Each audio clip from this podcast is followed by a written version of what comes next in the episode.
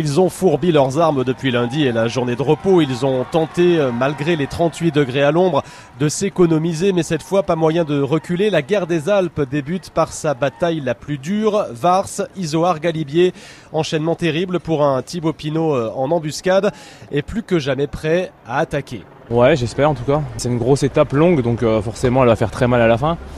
Donc euh, oui, il y aura de la bataille, de toute façon, euh, on va pas attendre Val Thorens. Hein. Thibaut Pinot quatrième à 3 secondes du podium, 15 de Guerin Thomas, 1 minute 35 de Julien Alaphilippe. Maintenant, euh, les dés sont jetés. Hein. Toujours en jaune, mais sans doute le moins serein des trois, euh, pas sur son meilleur terrain de jeu en haute montagne. Et dans tous les cas, quoi qu'il arrive, qu'importe le résultat, J'aurais pas de regrets parce que je suis fier de- d'avoir ce maillot-là sur les épaules à quelques jours de Paris. Alors évidemment, ce qui rend cette bataille des Alpes euh, superbe, épique, c'est aussi euh, ce fol espoir, 34 ans après, d'un Français en jaune, dimanche, à Paris, des années qu'on n'avait pas vibré comme ça sur le tour, reconnaît le patron de l'équipe bretonne, Arkea Samsic, Emmanuel Hubert. Ça met énormément de ferveur, le public, les, les téléspectateurs.